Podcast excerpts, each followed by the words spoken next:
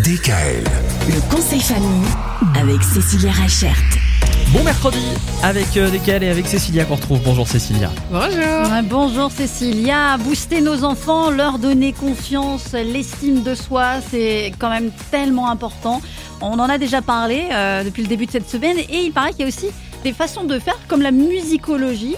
Mais c'est quoi exactement et comment, comment ça se pratique? Alors la musicologie ou la musicothérapie, ça s'adresse à tout âge, des plus petits jusqu'aux plus grands. C'est des techniques en fait avec des montages ou des séquences qui vont permettre aux enfants ou aux adultes euh, d'entendre certaines choses qui vont permettre à la relaxation, mais qui vont aussi permettre euh, d'accentuer certains apprentissages. Par exemple, on a de, jeunes enfants euh, qui ont des troubles du langage et qui, à travers la musique, les chansons, les comptines, vont pouvoir développer le langage, développer leur communication. Ça peut être aussi pour des, personnes euh, voilà, qui sont dans un état de stress, qui n'arrivent pas un petit peu à, à lâcher prise. La musicologie, ça va aussi pouvoir euh, bah, leur permettre euh, un petit peu un temps de relaxation, de détente. La musico, elle peut aussi être utilisée du coup en, en thérapie pour des enfants qui ont un handicap Ah oui. pour leur permettre aussi à, à rentrer dans certains apprentissages, ne serait-ce que euh, par rapport à, à l'écriture, euh, au graphisme euh, ou à certaines leçons qui ont du mal à rentrer.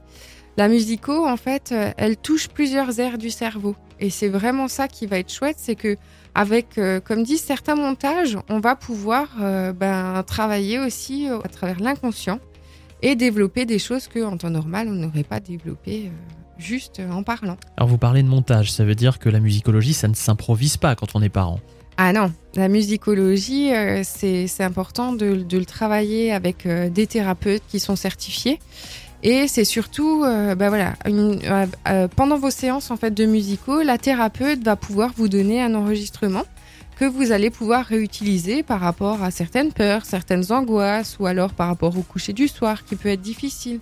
Et le fait d'entendre cette, cette, euh, cette même musique, ça va permettre aux enfants, bah voilà, à un moment donné, pendant la séance avec le thérapeute, ils auront été dans un état émotionnel plutôt positif, plutôt calme, plutôt zen. Et le fait de marquer ce, ce moment, un instant T sur une musique, en ayant cette musique qui repasse à nouveau, bah, ça va permettre à l'enfant de se rappeler dans quel état de conscience il était au moment où il l'a pratiqué avec le thérapeute et de pouvoir réinvestir un petit peu, bah, du coup, euh, ce bien-être, cet état émotionnel.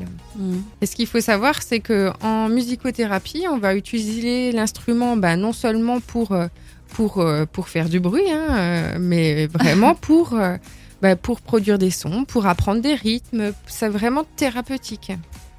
Et on en trouve de plus en plus, notamment en Alsace, des musicothérapeutes.